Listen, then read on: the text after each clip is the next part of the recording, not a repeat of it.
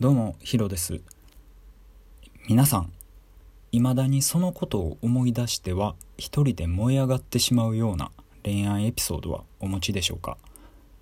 今日はですね僕が過去に体験したことをお話しします。はい。これ僕がですね19歳大学生の時にですね5つ上の社会人の女性に恋をしました。で僕から結構頑張ってアプローチして何回かデート重ねてですね。でご飯食べた後相手の運転で自分の住んでたアパートまで送ってもらった時にその自分のアパートの前のその車の中で告白したんですよ。めちゃくちゃダサいですけど。そしたらまあじゃあ向こうは「ありがとう」って言ったんですけど「今日はもう遅いし考えとくね」って軽く流されて。で「ああ失敗したわ」ってって思ってですねそこからあんまり連絡取れなくなってしまったんですけどそしたら告白してから1週間後ぐらいかな夜の22時くらいに僕の一人暮らしの家ピンポーンってなって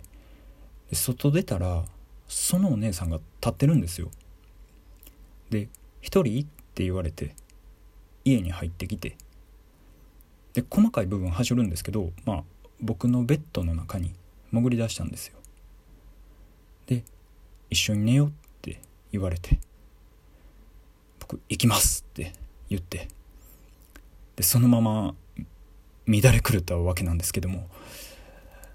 でそれからですねその人が頻繁に僕の家に来るようになってでまあいわゆる体の関係が1ヶ月ぐらい続いてですね